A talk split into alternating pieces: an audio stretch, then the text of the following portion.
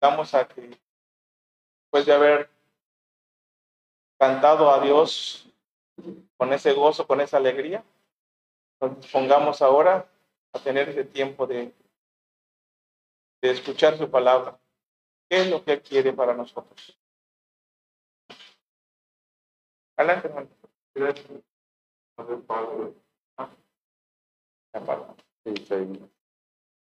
le bendiga, hermanos. Vamos a tener nuestro estudio hoy con,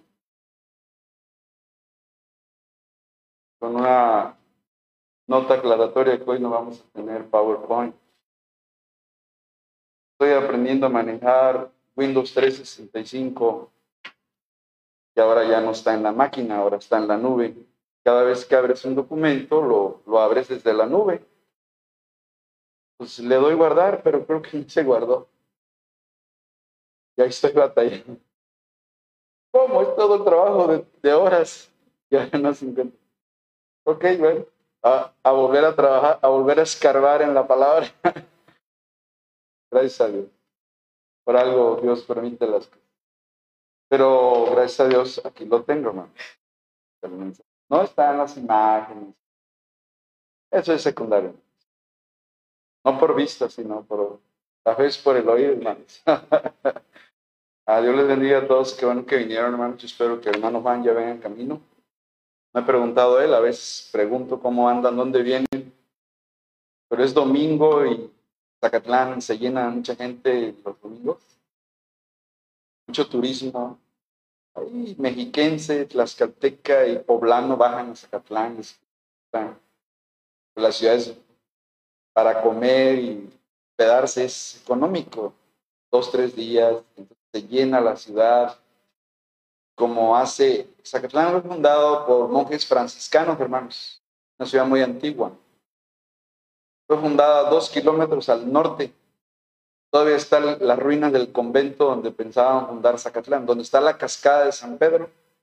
¿Se conoce la cascada de San Pedro? Bueno, las invito a conocerla, muy bonita la cascada creo tiene este ancho, ojalá, creo sí, este ancho del templo. Y este, ahí, ahí pensaban los monjes franciscanos fundar Zacatlán, porque están las ruinas de un templo católico antiguo, están los paredones.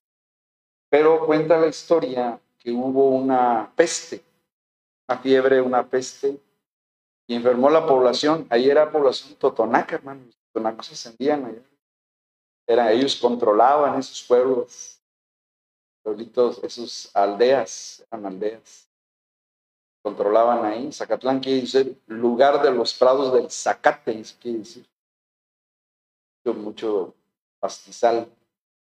Todavía no era de manzanas, hermano. Las manzanas lo trajeron los españoles, eran de España para pero se convirtió en Zacatlán de las manzanas. Ahorita ya ni es de las manzanas, es del, del blueberry. Ahorita siembran bastante blueberry porque está a buen precio. La manzana bajó, pero blueberry está a buen precio. Entonces ahorita Zacatlán del blueberry. del capulino, pero ¿por qué decimos blueberry? Eso es gringo, ¿no? Del blueberry, del capulino. Entonces, en esa fiebre, la ciudad dejaron de construir ahí y la trasladaron dos kilómetros al norte a donde está ahorita. Pero nunca pensaron que en más de 200 años la población iba a crecer, porque diseñaron unas callecitas, yo creo como esta, más al centro así. Nunca pensaron a futuro que la población iba a aumentar y, y entonces anda uno en el centro a vuelta de rueda, ¿verdad, hermano? A vuelta de rueda. Está llena la ciudad de turistas y de gente. Se batalla fines de semana. Y luego hacen plaza el domingo. Están limitados los estacionamientos. Es curioso ahí, así, así, en medio y como puedan, ¿no? O sea, toda una maniobra que hay que hacer para estacionarse no está prohibido ahí, te, te, quitan la placa. Ahí no se llevan el auto, te quitan la placa. Cosas diferentes, ¿no? Todos los hermanos batallan para salir porque se congestiona la carretera en el tramo de la desviación, llena de vehículos, mucho tráfico. Batallan para la salida, para tomar la autopista. Cuando Dios quiera, vengan bien, ¿verdad? Este, hermanos, eh, el tema, como estamos leyendo Génesis, supongo, ya le pedí a la hermana Blanca que me apoye en eso el próximo domingo. Ah, para ver cómo, qué, está, qué estamos leyendo, qué, qué, lee la Masai, qué está leyendo la Masai. Pero hoy, terminaba, hoy termina la lectura de Génesis, del primero al 15, hoy me leí 48, 49 y 50. Mañana comenzamos el libro de Éxodo. Tenemos que ver algo de, de los temas de Génesis. Este, hoy vamos a ver el tema, el origen de la familia. Ese, ese es el tema como estoy viendo la iglesia como familia, pues va de la mano. Hay que tomar las bases de la familia y ver algunas verdades bien lindas que tiene la enseñanza de Génesis 1, 26 al 28. Si me acompañan, este estudio está hecho dos veces, hermanos, así que no se ve. Lo hice y hoy, hoy tuve que volver a repasar y volver a hacerlo. Pero bueno, Dios por algo quiere ya. Espero que ya no me vuelva a suceder. Génesis 1, 26 al 28, hermanos.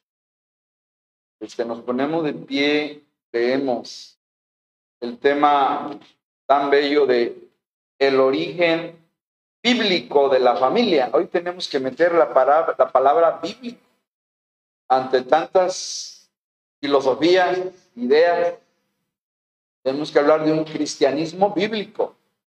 Ahora, digo, vivimos que no es una religión, es un sistema de creencias bíblicas basados en la Biblia. No es, no es religión.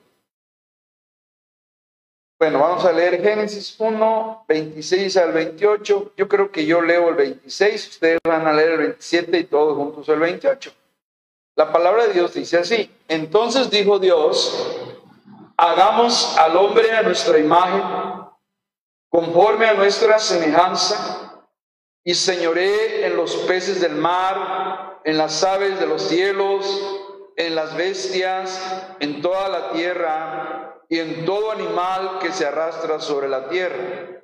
Y creó Dios al hombre a su imagen, a la imagen de Dios lo creó, varón y hembra creó. Todos, y los bendijo Dios y les dijo, fructificad y multiplicad, llenad la tierra y sojuzgadla, y señoread en los peces del mar, en las aves de los cielos y en todas las bestias que se mueven sobre la tierra. Qué linda la palabra, hermanos. Vamos a orar. Padre, en esa noche ya eh, estamos necesitados de tu consejo, de tu sabiduría, de que nos hable, Señor.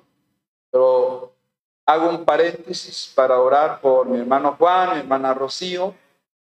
Ayúdalos, Padre, en su vehículo en que vienen, guarda sus vidas, tráelos en la palma de tu mano, Señor, y que nada malo les acontezca.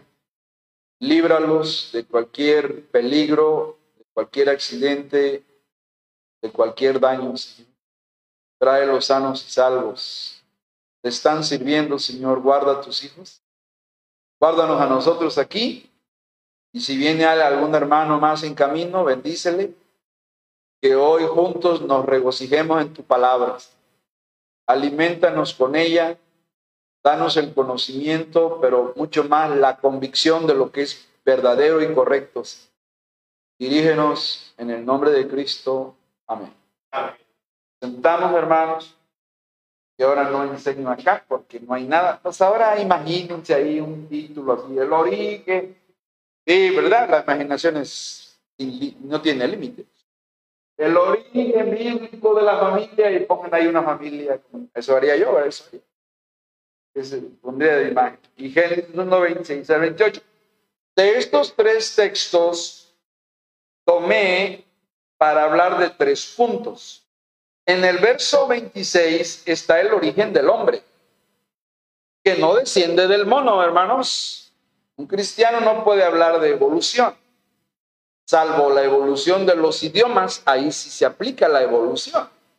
Los idiomas, las culturas, las tradiciones, esas sí evolucionan. Pero no hay ninguna especie animal hasta el día de hoy comprobada que esté evolucionando. ¿Verdad? Existen las mutaciones genéticas, pero las mutaciones siempre derivan en problemas, no en un ser que es que ha mejorado por esas mutaciones. Eso está comprobado también. El origen del hombre en el versículo 26. Este es un estudio nuevo, hermanos.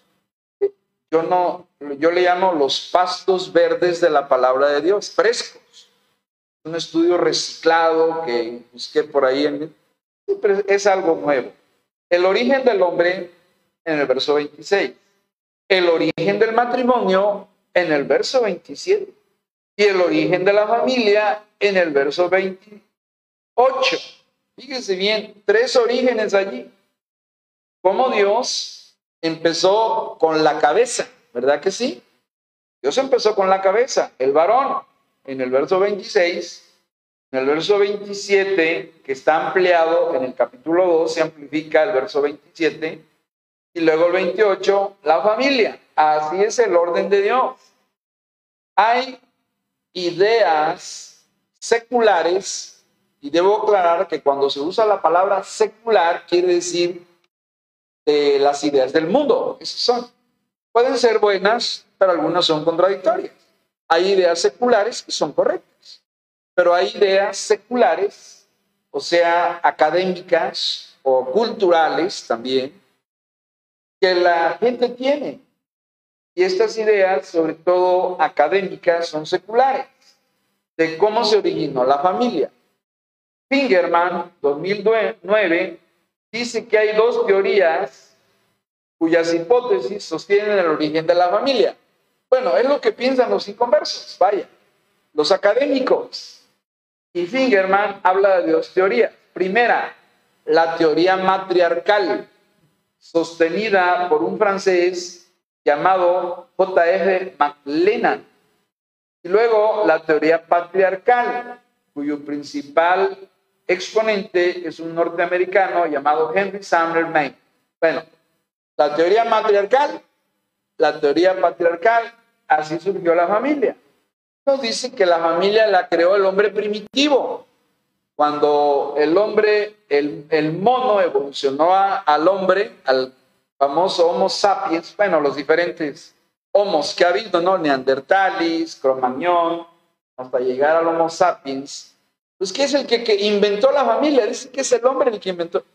Yo, yo no veo a, un hombre inventando la familia, sino separándose ella y, y destruyéndola, sobre todo, ¿no? Yo no, no se me ocurriría, pero bueno, la Biblia no, no apoya eso. La primera sostiene, la primera teoría de secular de la creación de la familia es que el hombre vivía en un estado de total promiscuidad. El hombre vivía en cuevas y promiscuidad quiere decir libertinaje sexual, hermanos. Es decir, padre con la hija, tipo Sodoma y Gomorra, hermanos hermanos con hermanas, o sea, una depravación total. Esa es una teoría. Parece ser cierta en cierto sentido por lo que de Sodoma y Gomorra, ¿verdad? Pudiera tener algunos elementos de la verdad. La segunda teoría es la teoría patriarcal. Ahí nos dice que en su origen el hombre ya era el centro de la vida familiar y que no existieron los primeros tiempos, en las primeras edades del hombre, ese estado de promiscuidad. Esa, me, esa la, la, la, sostiene un norteamericano. A mí me parece más adecuada esa teoría. Y les estoy leyendo un extracto de mi libro. Yo tengo un libro llamado, ah, hablo de la transversalidad, que es enseñar los valores en la escuela, valores a los niños. Eh, es el enfoque de aceptarnos unos a otros como, como personas diferentes que somos. Son, todos somos diferentes. No hay nadie, ni los gemelos son iguales, hermanos. Está comprobado por la ciencia y la. Que tienen similitudes físicas, pero los gemelos tienen sus diferencias. Bueno, si me entre dos gemelos tienen diferencias, pues menos entre personas que no nacieron en el mismo día, ¿no? Entonces la, la teoría de la, la teoría de la interculturalidad, de aceptarnos como somos. De eso habla mi libro, está en Amazon, por cierto. Tal vez necesito darle publicidad porque no se ha vendido mucho, por cierto. Solo unos cuantos ejemplares. Y ahí hablo yo del origen de la familia. Yo me inclino por la teoría patriarcal, porque cuadra mejor, y así lo digo en mi libro, cuadra mejor con la postura que a través de los siglos ha sostenido la ética hebreo-cristiana. O sea, ¿de qué estoy hablando? De la Biblia. O sea, la teoría patriarcal sostiene que el hombre era el centro de la vida familiar. Quien no recuerda a Noé, su esposa y sus hijos. Y Noé era el líder. Quien no recuerda a Abraham, era el jefe de la familia, el patriarca, y su esposa y sus descendientes y sus sirvientes. Quien no recuerda a Job, su esposa, sus hijos y sus sirvientes. Es el líder, el patriarca. Cuadra mejor la teoría patriarcal como el origen de la familia y así lo pongo y así dice en mi libro. Dios es el creador de la familia. Y puse Génesis 1, 26 al 28. O sea, yo pongo cita bíblica en, en un libro que es eh, para educación, pero sostengo ese punto importante. No puedo yo decir lo menos que dice Dios en su palabra. De tal manera que hay ideas en el, en el mundo de cómo se originó la familia, en las sociedades antiguas, que en Mesopotamia, que en la antigua China, hay tantos libros y tantas ideas. Pero no divaguemos. La Biblia la única e inspirada palabra de Dios nos da aquí en Génesis 1, 26 al 28 los tres orígenes. El origen del hombre, verso 26, el origen del matrimonio, que incluye la, la mujer, y el origen de la propia familia, la descendencia de esta pareja. Así que vamos a ver como punto uno el origen del hombre. Así que imaginen allá punto uno, dos y tres. Origen del hombre, origen del matrimonio y origen de la familia. Vamos a ver el origen del hombre. Versículo 26. Entonces dijo Dios, me voy a detener allí, porque aunque la palabra Dios está en singular, Dios, no dice dioses, la palabra que usó Moisés es Elohim. Seguro han escuchado esta palabra. Es un nombre primario de Dios. Dios tiene nombres primarios y luego tiene nombres compuestos. Los primarios es uno solo, Elohim, Jehová, pero cuando dice Jehová de los ejércitos, ya se vuelve un nombre compuesto. Jehová de los ejércitos, Jehová Shabbat, Jehová Rafa, que quiere decir Dios sana, esos son nombres compuestos. Pero aquí es un nombre primario, Elohim. Y Elohim, hermanos, es, una palabra hebrea que quiere decir una unidad compuesta de varios. De hecho, en otros pasajes se traduce Dios en plural, en otros pasajes. Aquí Elohim es una unidad que se compone de varios. En español tenemos los sustantivos plurales. ¿Cuáles son los sustantivos plurales? Iglesia es uno, aunque lo confunden con el templo. Bueno, lo otro más claro, escuela. Escuela, ¿habla de una unidad o de cuántos? De varios. A ver, bueno, otra más claro, equipo. ¿De qué habla un equipo? De algo que se compone de varios. Otro, grupo. Algo que se compone de varios. Grupo, equipo, son sustantivos colectivos, porque al que se menciona un equipo, pero un equipo siempre se, se compone de varios elementos. La palabra Elohim aquí es uno, pero es una unidad que se compone de varios. Eso ya nos da como una luz a la enseñanza de la doctrina de la triunidad, hermano. Y miren cómo habla Dios. Ya partiendo de allí, tenemos que ver la importancia del verbo hagamos. Entonces dijo Elohim, o sea, dijo el Padre, el Hijo y el Espíritu Santo por el Nuevo Testamento en la fórmula bautismal, bautizándolos en el nombre que dice Mateo 20, 28, en el nombre del Padre, del Hijo y del Espíritu Santo. Cristo ya revela que son tres personas en la unidad de Dios. En el Elohim, Dios existe como Padre, como Hijo y como Espíritu Santo. Y luego la importancia de que Dios dice, hagamos. Y hermanos, aquí se ve la primera vez que Dios habla en plural. La primera vez, hagamos. Porque cuando hizo la, naturaleza, dijo, ah, hágase la luz. No dijo, hagamos, ¿verdad que no? O uno, uno dice, en el principio creó Dios los cielos y la tierra. No dice creamos, dice creó. Pero cuando va a ser al hombre, ahí sí hay una conferencia. Me encanta cómo lo dice MacArthur. Hay una conferencia. Ustedes saben lo que es una conferencia. Es un diálogo de varios, una enseñanza entre varios. Una conferencia es cuando platican dos personas de una manera muy sencilla. Hay una charla, hermanos. Yo lo simplifiqué. Hay una charla. ¿Quién está charlando aquí? El Padre, el Hijo y el Espíritu Santo. Momento, señor Bautista, diría el, testigo sin Jehová. ¿Por qué usted está diciendo que?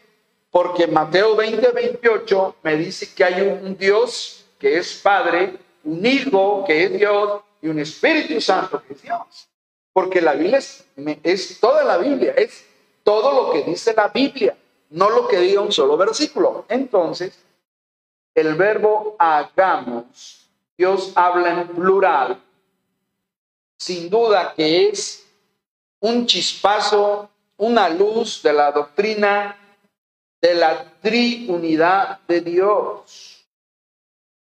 Dios dice, hagamos al hombre a nuestra imagen, no dice a mi imagen, dice a nuestra, sigue hablando en pronombres eh, plurales, pronombres posesivos plurales, a nuestra imagen conforme a nuestra semejanza. Hermanos, yo pudiera pasarme varios domingos enseñando nomás de esto, por lo que estuve leyendo, pero como nomás tengo de 40 minutos, 30, 40, 45. Tengo que simplificar, hermano. En realidad, eh, cuando Dios dice, hagamos al hombre a nuestra imagen, conforme a nuestra semejanza, es una conversación entre el Padre, el Hijo y el Espíritu Santo para crear, para hacer el diseño original del primer ser humano que pisó este mundo. Estoy hablando de Adán, hermano. Al hombre se, Adán, al hombre se le considera corona de la creación. Y hay una charla divina entre los miembros de la deidad antes de crearlo. El Padre dialoga con Jesucristo, con el Espíritu Santo. Llegan a un acuerdo y dicen, hagamos. En, este, en este amor de Dios, Él forma al hombre a su imagen por eso dice, hagamos al hombre a nuestra imagen, que se refiere a su personalidad interna. Ya aclaramos en una pregunta que hicieron que no se refiere a su apariencia física, porque no siempre las imágenes son físicas, hay imágenes morales, hay imágenes internas que representan una verdad interna. Está hablando de la personalidad de Adán y de toda la humanidad la personalidad de, los hombres. El hombre tiene mente, voluntad, emociones y libertad, porque libre albedrío puede tomar decisiones. Me parece que es a lo que Pablo alude o enseña allá en Efesios 4:24. A ver, alguien. Efesios 4:24, cuando habla de esta imagen moral, de esta imagen interna, no habla de su rostro ni de su cuerpo físicos, hermanos. Efesios 4:24, ¿qué dice? ¿Alguien? Creado según Dios de la justicia y santidad de la verdad. Ahí Pablo, hablando del cristiano, en, en, una metáfora de vestir, de vestirse, vestidos del nuevo hombre, creado según Dios, en la, eh, ahí está la imagen, los atributos del carácter, los atributos morales. ¿Cuáles son los atributos morales que debe practicar un cristiano. La justicia, ¿ya vio? La santidad de la verdad. Ahí está. O sea, está hablando de valores morales espirituales. No está hablando de rasgos físicos. Y a eso se refiere esa imagen. Otro texto más, Colosenses 3:10. ¿Alguien?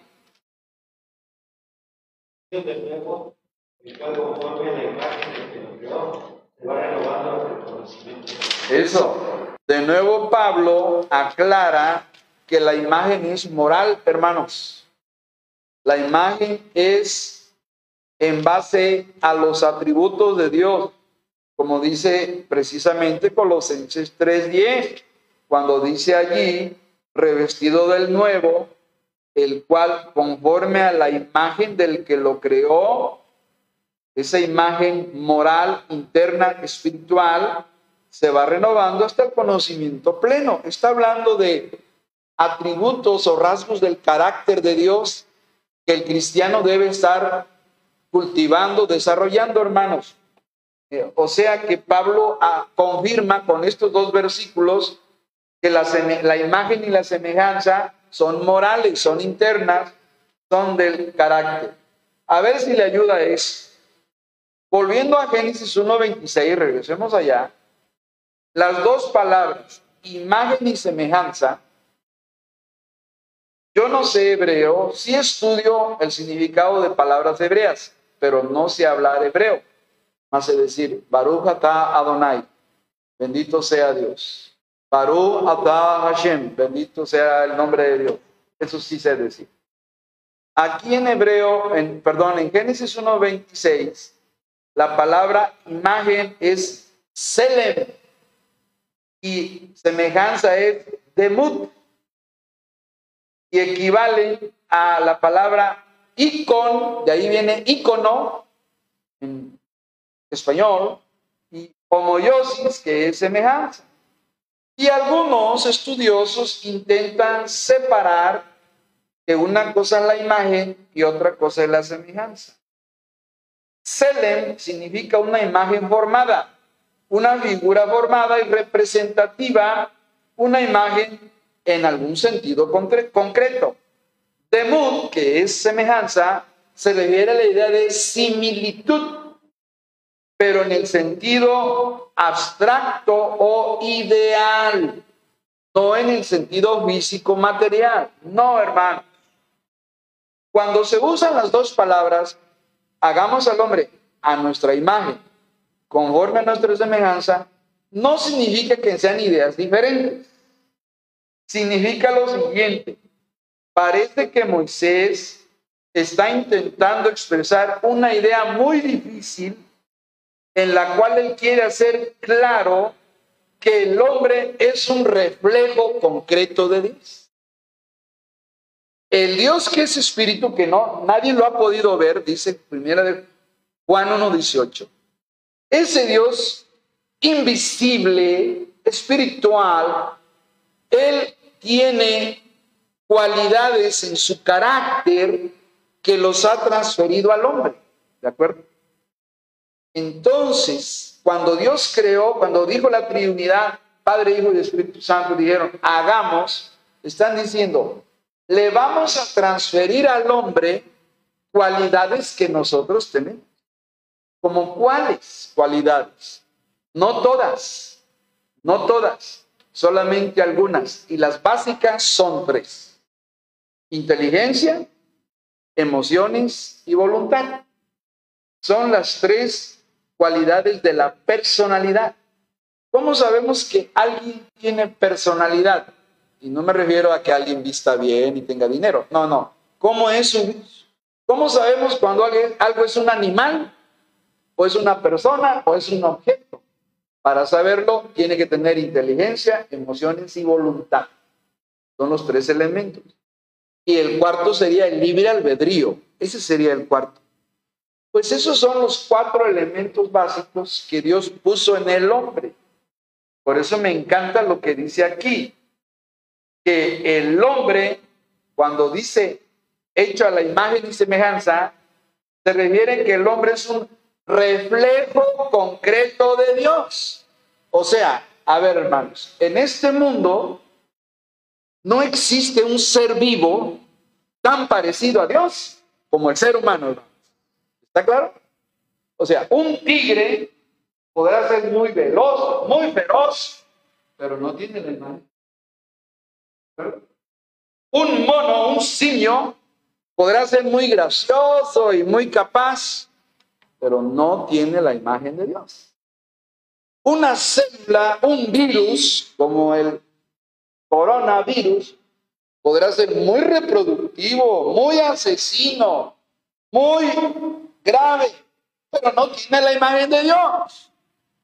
Entonces, si nos pusieran a, investigar, si fuéramos de otro planeta, llegáramos a este planeta Tierra y nos dijeron, tienen una tarea, pónganse a observar cuál de los seres vivos que viven en la Tierra se parece a Dios. ¿Y a qué conclusión llegaríamos? El hombre, porque el hombre tiene inteligencia, emociones, voluntad y libre albedrío. ¿De acuerdo? Esa es la imagen y esa es la semejanza. La imagen en la cual el hombre fue creado incluyó la totalidad de su persona como un ser vivo. Dios es un Dios vivo. El hombre es un ser vivo. Como un ser vivo, un ser inteligente, un ser determinante, porque cuando el hombre determina algo, lo hace, y un ser moral.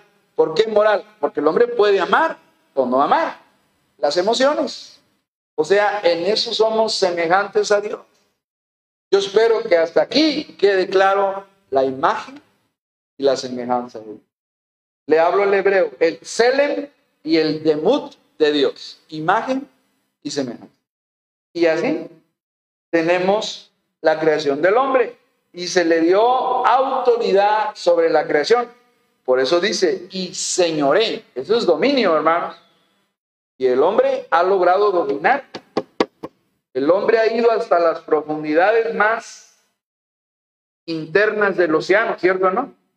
Ya llegaron a la fosa de las Marianas con un aparato ahí y llegaron hasta los abismos. En la fosa de las Marianas se encuentra al sureste de África. Es el, es el lugar más profundo en el mar. Tiene más de 10 mil metros de profundidad. ¿Sabe qué es eso? El monte Everest, que es la altura más grande, cabe ahí y se ahoga, hermanos, porque el Everest tiene 8.848 metros de altura y la fosa de las Marianas tiene más de 10.000 metros de profundidad. Así que tomamos el Everest, lo ahogamos en la fosa de las Marianas y todavía sobra espacio. Pues el hombre ha llegado allí y el hombre ha llegado a la luna y próximamente llegará Marte. El hombre está señoreando en la creación. O sea, se está cumpliendo el plan de Dios, ¿verdad? Dios le dio... Eh, a ver, hermanos, voy a decir algo aquí para parejas. Los hombres estamos diseñados por Dios para la conquista y no de mujeres, hermano. No es que el pastor dijo que es para Hermanos, para conquistar meta, es decir, lograr una meta, un buen empleo, una buena carrera, una buena profesión, una empresa, conquistar, conquistar, conquistar. Digo, a menos que ya llegó a una etapa donde dice, no, ya aquí estoy tranquilo, ya no, no necesito escalar más posiciones. Pero el hombre está hecho para eso, así, a señorear. En cambio, la mujer está hecha para las relaciones humanas para los hijos, la familia. La mujer está hecha para esa relación. Y el hombre no, yo voy a, es que tengo que lograr esto, tengo que trabajar y. El hombre es en la plenitud de su juventud, de su potencial, hermanos. Ahí está en Génesis. Ese señorear se refiere a ese deseo de, de superación, de conquistar el mundo. Por eso dicen, ahí se quiere devorar el mundo, dicen por ahí, ¿verdad? Esa es la idea del, del señorío del hombre. Así que ahí está el origen del hombre, hermano. Vamos con el punto 2, el origen del matrimonio. A mí me encantó eso, estudiarlo. Porque uno dice, no, pues Dios hizo el. No, no, a ver, Dios tuvo un proceso. Primero hizo la cabeza, hermano, ¿cierto o no cierto? ¿Quién es la cabeza del hogar? El hombre. Y cabeza no quiere decir el capataz, quiere decir un líder siervo que es el responsable. Así lo he aprendido. Cabeza no es el mandamás, el que regaña a todos y nadie tiene que decir nada. Cabeza es el responsable a quien Dios le va a pedir cuentas. Esa es la cabeza. Así nos queda claro. Versículo 27. Una vez que ya está creado el hombre como un, a ver si se nos queda la frase, como un reflejo concreto de Dios. ¿Por qué concreto? Porque yo platico con alguien y le escucho su inteligencia, veo sus emociones y cuando toma decisiones veo su voluntad. Ahí veo ese reflejo concreto de Dios. Qué interesante, hermanos, ¿verdad? Bien. Entonces, verso 27 dice, y creó Dios al hombre a su imagen como reflejo concreto de Dios, a imagen de Dios lo creó. Y luego dice, varón y hembra, ¿qué? Os creó. Ahí ya incluye a la mujer. Como, como lo dije y lo repito, Dios primero hizo la cabeza y después hizo a su pareja. El hombre es formado, la mujer es fabricada. Interesante. Cuando Dios creó al hombre, dice, hagamos. Y en Génesis 2.21 dice que lo formó del barro de la tierra. A ver, ¿dónde está eso? A ver. 2.7 de Génesis lo tienen. ¿Tienen 2.7, hermanos? Dice, ahí está el cómo Dios creó al hombre. Entonces Jehová dio, a, tomó un chimpancé hizo que evolucionara y se convirtiera en hombre. Así dice, hermano.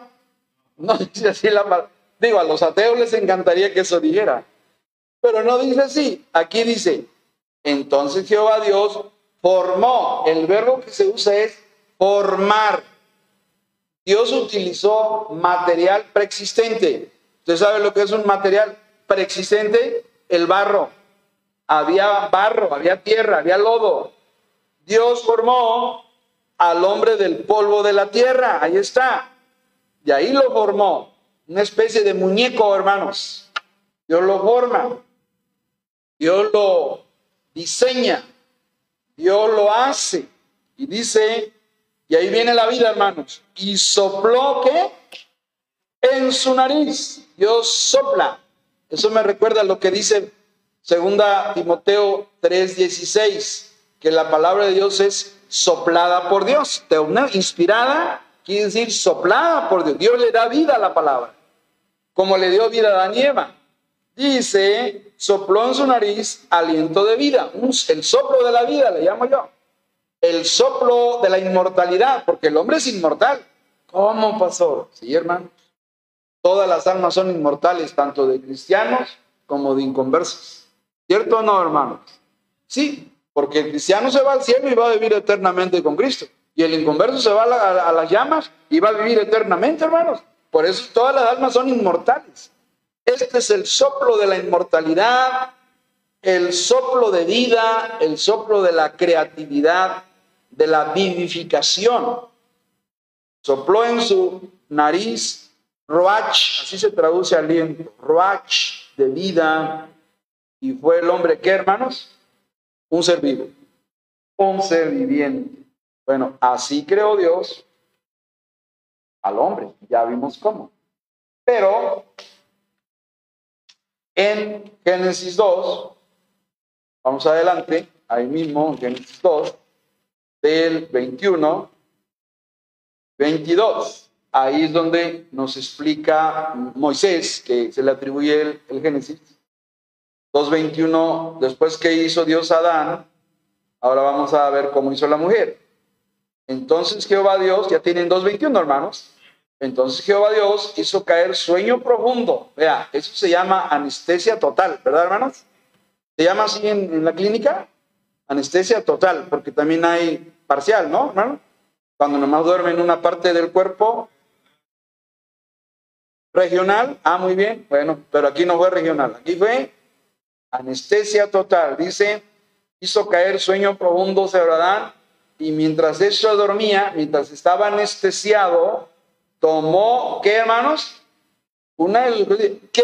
Pero ¿cómo la tomó? Pues tuvo que abrir la carne, tuvo que abrir el costado Dios con el bisturí celestial, abre, ¿verdad? ¿Y qué dice? y tomó que una de sus costillas y cerró la carne, hizo la suturación, la sutura, ¿verdad?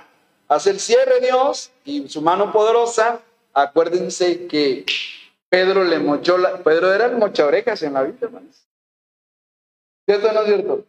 Le, a, un, a un hombre le, en, la, en la aprehensión de Cristo allá en Getsemaní, ¿se acuerdan? Le, le voló la oreja, hermanos, con la espada. Ya ven que era impulsivo, como algunos de nosotros somos. Pero, pero ¿qué hizo Jesús, hermano? Eh, ya me imagino la, la oreja que cayó ahí, ¿verdad? Así como la colita de una cigüeña. Y la agarra y en los evangelios, ¿qué? Quedó otra vez. Sanita la oreja, Bueno, piensa en Adán, abrió hizo la extracción, pero con su mano poderosa selló y como se, Adán ni cuenta se dio, estaba anestesiado. ¿Qué dice? Cerró la carne en su lugar y miren qué bonito. Ahí está la mujer. Verso 22, todos juntos. Y de la costilla que Jehová Dios tomó del hombre, hizo una mujer y la trajo. No dice que la formó. ¿Ya vieron? El hombre fue formado y la palabra hizo se traduce fabricar. Fabricó con una costilla una mujer. Eh, una mujer perfecta. Sin duda que Eva era la, era la mujer perfecta, sin duda, porque Dios hace las cosas perfectas. El hombre era perfecto y, de acuerdo a los estudios, ellos eran gigantes. Se han encontrado esqueletos de personas de, de tres metros de estatura. Es muy probable que Adán y eran gigantes. Con la película del Avatar, así, esa idea. Esa es la, una teoría, ¿no? Pero bueno, ese es otro tema. Pero aquí Dios, cuando dice, y la trajo al hombre, Adán lo entendió muy bien, ahí se ve la inteligencia de Adán. Dijo entonces Adán, esto es ahora hueso de mis huesos, costilla de mis costillas y carne de mi carne, esa será llamada Isha. Eso es, es el hebreo varona, en hebreo Isha, I-S-H-A, Isha porque del varón fue tomada. Varón se dice Ish. El varón es Ish, varón es Isha, ¿verdad? Entonces Dios aquí crea, origina el matrimonio. Primero el hombre, después el matrimonio. Aquí están las bases del matrimonio. ¿Para qué es el matrimonio? Uno, para proveer compañía. Dos, para perpetuar la raza. Tres, para ayudarse mutuamente y dedicarse a lo mejor. Esa es la idea de los propósitos del matrimonio, hermanos. Compañía, perpetuidad de la raza y ayuda mutua. Esas son las, las, tres bases del matrimonio. A la mujer se le dio un, un nuevo título, ayuda idónea. ¿Dónde lo dice? verso 18, donde se ve el primer problema del hombre. ¿Cuál fue el primer problema del hombre? Algo que se llama soledad. Verso 18, y dijo Jehová Dios, miren, ahí está un nombre compuesto, Y-H-W-H Elohim.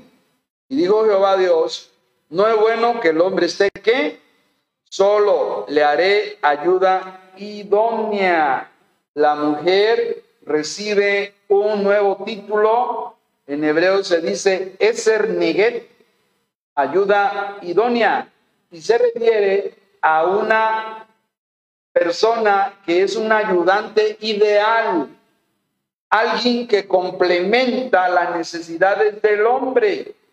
Interesante. Cuando Dios dice, hablando de Eva, que Dios hizo una mujer, utiliza un sinónimo de fabricar o construir.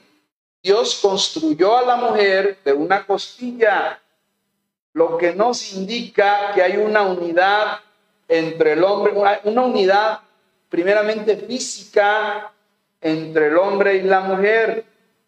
Y de, ahí que los predicadores digan que si Dios hizo a la mujer de la costilla, no la hizo de un hueso del tobillo para que la patee, dicen los predicadores en las bodas, para que la pisotee, y no la hizo de un hueso del cráneo para que ella lo mande a él.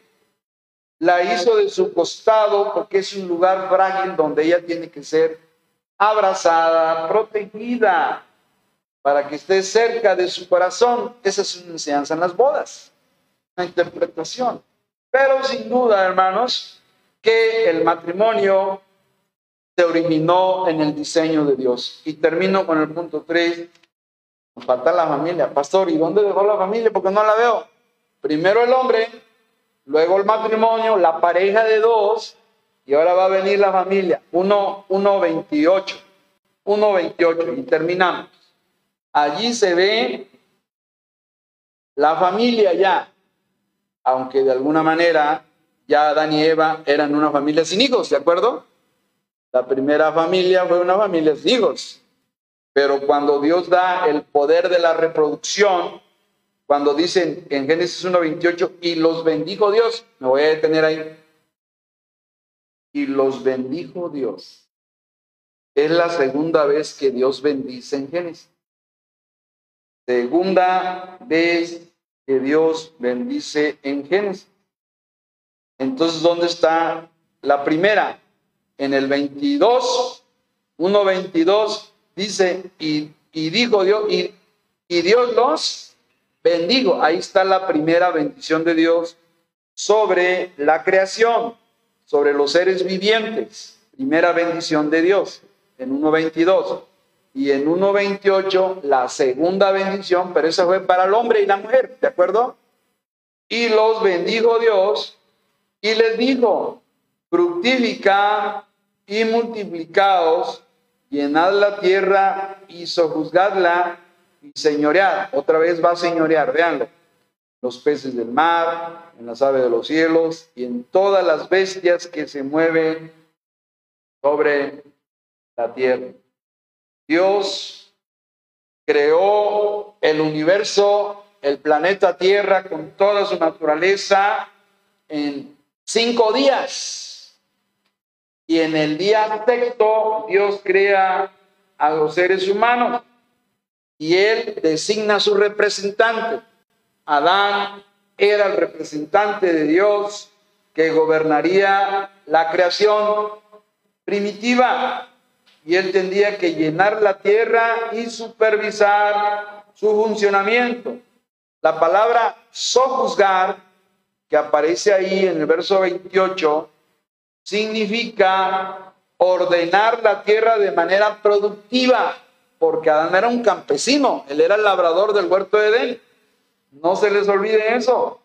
Así que se nos habla de la reproducción y el dominio de Adán sobre la creación. Dos palabras clave, reproducción y dominio son prerrogativas del hombre, reproducirse y dominar la naturaleza. Y mucho se ha hablado. ¿Será vigente este principio de fructificar y multiplicados? Sí, sí es vigente porque aún las parejas siguen casando y siguen teniendo hijos. Si no fuera vigente, ya no pudiera la gente tener descendencia. Sin embargo, a Dios gracias, podemos tener hijos y ver a los nietos. Y a lo mejor Dios nos permita ver a los bisnietos también. A ver si ya veré ahí encorvaditos y de alguna manera. Pero bueno, lo que estamos viendo aquí es la reproducción y el dominio de Adán sobre la creación. Yo me puse a pensar, sí, Dios dio al hombre la facultad de reproducirse, de tener hijos y nietos y bisnietos en lo físico. Continúa, pero hablando como cristianos, hermanos, espiritualmente hablando. ¿Qué es para un cristiano, espiritualmente hablando, fructificar y multiplicarse? No se olviden que tenemos el mandato de predicar el Evangelio. Y ahora también debemos pensar en un fructificar espiritual, que es traer almas ganadas que son fruto para Dios.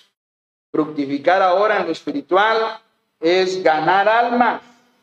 Son fruto, y así le llama a Dios por ahí en una de las cartas, a las almas ganadas. Fruto, fructificar, multiplicarnos, que no sean los mismos de Masai, que ganemos más almas, fructificar y multiplicaos. Apliquemos esto a lo espiritual, al evangelismo, a las misiones, hermanos, a, a ganar almas, hermanos. Esa es la idea, que debemos estarnos reproduciendo de manera espiritual. Un cristiano ganando un alma, otra alma, ganando a otros. Esa es la aplicación espiritual. O me pregunto, hermanos, ¿acaso estamos estériles? ¿Cuándo una mujer no puede tener hijos? Cuando padece esterilidad, cuando su útero tiene, la matriz tienen problemas X que yo no pudiera mencionar. Algo tiene esa mujer que ese yo conozco un caso y aquí nos visitaron, que la, la hermana no podía tener bebés, pero fueron a un centro de inseminación, lo trataron a él, a ella, y nacieron gemelos. O sea, es posible. Y yo me pregunté, ¿acaso los hermanos de la iglesia son como una mujer estéril que no pueden reproducirse? O sea, no pueden ganar alma. Hay esterilidad en la vida de los Masai. No hay reproducción, no hay fructificación. No, no hay de hermano. Esta semana la presento, le aceptó a Cristo el miércoles allá en el trabajo. Hermano, el viernes le hablé a mi vecina, mire, la quise la O sea, no hay ese, esa fructificación, esa multiplicación. Entonces me hace pensar, hay un problema de esterilidad en la matriz espiritual de los creyentes. Matriz espiritual, estoy usando metáforas. Hay un problema ahí que no pueden dar a luz bebés espirituales, no pueden traer almas nuevas para Cristo. Hay un problema serio, hermanos. Se los comunico. ¿Acaso tenemos, necesitamos inseminación divina, no artificial, hermano? Inseminación de Dios, espiritual, para que el creyente llegue un domingo y diga, pastor, hermano, les presento a mi vecino, aceptaron a Cristo, les a testificar, estuve orando por ellos, hermano, y aceptaron a Cristo. Amén, hermano, gloria a Dios. Hermano, mire, le presento a mi compañero de trabajo. Le testifiqué, estuvo enfermo, lo visité, oré por él y aceptó a Cristo y ahora mire, aquí está con... Amén, hermano. Eso sería fructificar. Pero si no está sucediendo, hermanos, aquí hay problemas de esterilidad. No se puede dar a luz nuevos cristianos, nuevos, porque hay esterilidad y habría que orar a Dios, Señor, quita la esterilidad, porque no podemos reproducirnos espiritualmente. Hay problemas. Ese es un problema que me hizo pensar. Déjeme terminar. Todo hemos pensado de Adán y Eva, el matrimonio, la familia, pero nos hemos olvidado de algo. Y aquí termino. Nos hemos olvidado que Génesis 1 nos habla de Cristo y de su iglesia. No, ¿cómo, pastor? ¿Cómo? ¿Cómo se le llama a Cristo, si alguien conoce Biblia, en Romanos 5, sin que vaya allá? Adán se le llama el primer Adán. ¿Cómo se le llama a Cristo? Allá en Romanos 5, del 12 al 18. El postrer Hubo un Adán primero y luego vino un segundo Adán. ¿Qué se viene esa analogía? Cuando habla aquí, hagamos al hombre y de que el hombre sufrió, Adán, una... Hay mucha similitud entre Cristo y la iglesia. El primer Adán tuvo que dormir para que le pudieran sacar una costilla. El segundo Adán, Cristo, tuvo que dormir el sueño de la muerte porque él murió. Pero acuérdense que él fue atravesado por qué? Por un Y esa herida es una abertura, ¿no? Salió agua y sangre. Es lo que nos da perdón y redención. Así como Adán sufrió para poder dar vida, Cristo también sufrió en su costilla. Dice, una lanza lo atravesó, hermanos Y al instante salió agua y sangre. Entonces Cristo subió igual que Adán en su costado para poder dar origen a la iglesia. La iglesia nació 50 días, acuérdense. Hay una analogía muy bella. Fue el objeto del amor de Adán. Y eso se ve en 1 Timoteo 2, 11 al 15. En realidad, ¿quién fue engañado? ¿Fue engañada la mujer o fue engañado el hombre? Díganme usted. Porque Pablo lo aclara ya en 1 Timoteo 2, 11 al 15. El hombre no fue engañado. La que fue engañada fue. Entonces, cuando Eva, que fue la primera en tomar del fruto y comer, Adán no la dejó sola. Pudiera haberlo hecho, ¿no? Pero hecho, bueno, tú decidiste. Dios te dijo que no, yo, es tu problema. Pero Adán, como la amaba, ¿qué dijo? Bueno, no te voy a, tú lo hiciste, ahora, o nos vamos los dos o no se va nadie. Y también, por amor, por amor a Eva, decidió morir con ella porque era la muerte, acuérdense. Y no hizo lo mismo Cristo. Nosotros pecamos y quedamos perdidos como inconversos. Y Cristo vino a este mundo a morir también en una cruz para poder salvarnos. Morir como un hombre, porque Él murió como un hombre. O sea, hay estas analogías tan profundas y tan bellas, hermano. Adán estuvo dispuesto a convertirse en un pecador con tal de no perder a su esposa Eva Cristo estuvo dispuesto a ser hecho pecado por nosotros para que nosotros podamos estar con Él cuando Él venga por su iglesia. Eso es amor, hermanos. hay una analogía tan bella aquí entre Adán y Eva, entre Cristo y la iglesia. De hecho, como se presenta a Eva, Eva era la esposa, Adán era el esposo. La iglesia es miembro del cuerpo. De hecho, la iglesia es el cuerpo y Cristo es la cabeza. Y Eva es parte de Adán porque salió fabricada de su costilla. De tal manera que sugiere que la iglesia está siendo construida igual, porque es la palabra que usa Moisés. Hacer es fabricar o construir. Y la iglesia, así como Eva fue construida de una costilla, la, la iglesia misma está siendo edificada en la palabra de Dios.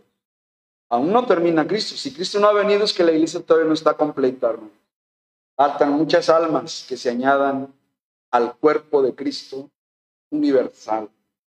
Así que hermanos, la Biblia es muy clara. No permitamos que las ideas seculares nos cambien, nos muevan, nos hagan dudar porque Dios ya determinó que el hombre es creación de Dios, el matrimonio se originó en Dios, la familia es una institución de Dios, la primera institución. No había, iglesias, no había escuelas, no había hospitales. La familia fue la primera institución y ante la avalancha del movimiento LGTB que está destruyendo la unidad familiar, los cristianos tenemos que pararnos firmes, con convicción de lo que Dios dice en su palabra respecto al matrimonio y la familia, hermanos. Oremos. Te agradecemos, nuestro Dios, porque hoy hemos hecho un repaso. Muchas cosas ya las sabemos, pero yo creo que hoy aprendimos algo nuevo. Que así como Adán sufrió una herida en su costado, Cristo Jesús también sufrió una herida por nosotros. Un malvado soldado lo atravesó con una lanza y salió agua y sangre. Bendita sangre con la cual nos compraste, Señor. Y de ahí surgió la iglesia, de su muerte en la cruz. De ahí de Adán surgió Eva, Señor. que hay una comparación muy bella entre el primer Adán y el segundo Adán. Señor. Le damos gracias por estas verdades tan poderosas. Que esas verdades nos ayuden a estar firmes contra las acechanzas del diablo, contra su movimiento mundial, en contra del matrimonio bíblico, en contra de la familia bíblica y el origen del hombre de la creación. Ayúdanos a conocer más de tu palabra para tener más convicciones. En el nombre de Cristo. Amén. Dios los bendiga, hermano. Gracias.